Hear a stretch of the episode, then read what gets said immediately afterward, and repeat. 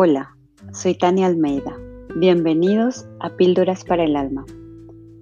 El episodio de hoy se titula La Nada. Quiero comenzar con un poema de Anán que se titula Nada y dice así. Yo estaba lleno de nada y creí que de la nada nada podía salir, cuando de repente, de la nada, él brotó y ya nada fue igual. Dejé de sentir que nada me importaba nada. Sentí que nada me importaba más que nadar en tu amor.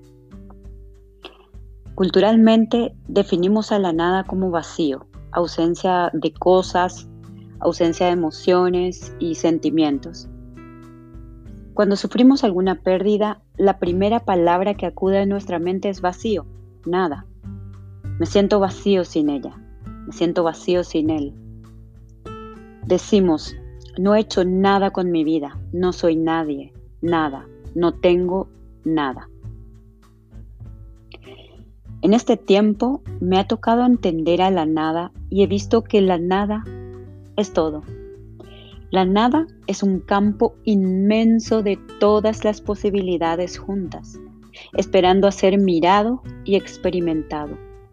En la nada existen todas las versiones de nuestro ser, toda la gama de sentimientos, emociones y acciones. Estar vacío, sentirse nada, es como decir estoy en el punto cero. Justamente porque no soy nadie, puedo llegar a ser cualquier cosa, sentir cualquier cosa. Es reconocer que depende de mí acceder al poder de la nada para manifestarlo todo. El poema anterior nos cuenta que estando en la nada encontró todo y usa la frase que dice, de la nada brotó el todo y ya nada fue igual. De la nada podemos crear un mundo, darle sentido a nuestra vida y cargarla de emociones. De la nada todo puede cargarse de sentido y motivarnos. Somos tan hijos de la nada como hijos o hijas del todo. En este mundo hecho de dualidades, también somos nada y somos todo. Somos estado de latencia y estado de manifestación. Nuestros ciclos se pasean entre la nada y el todo, entre el ser y no ser.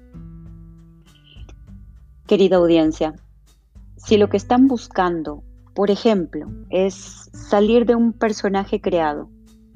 Llámese la oveja negra de la familia o llámese el súper responsable, la súper responsable que se hace cargo de todos.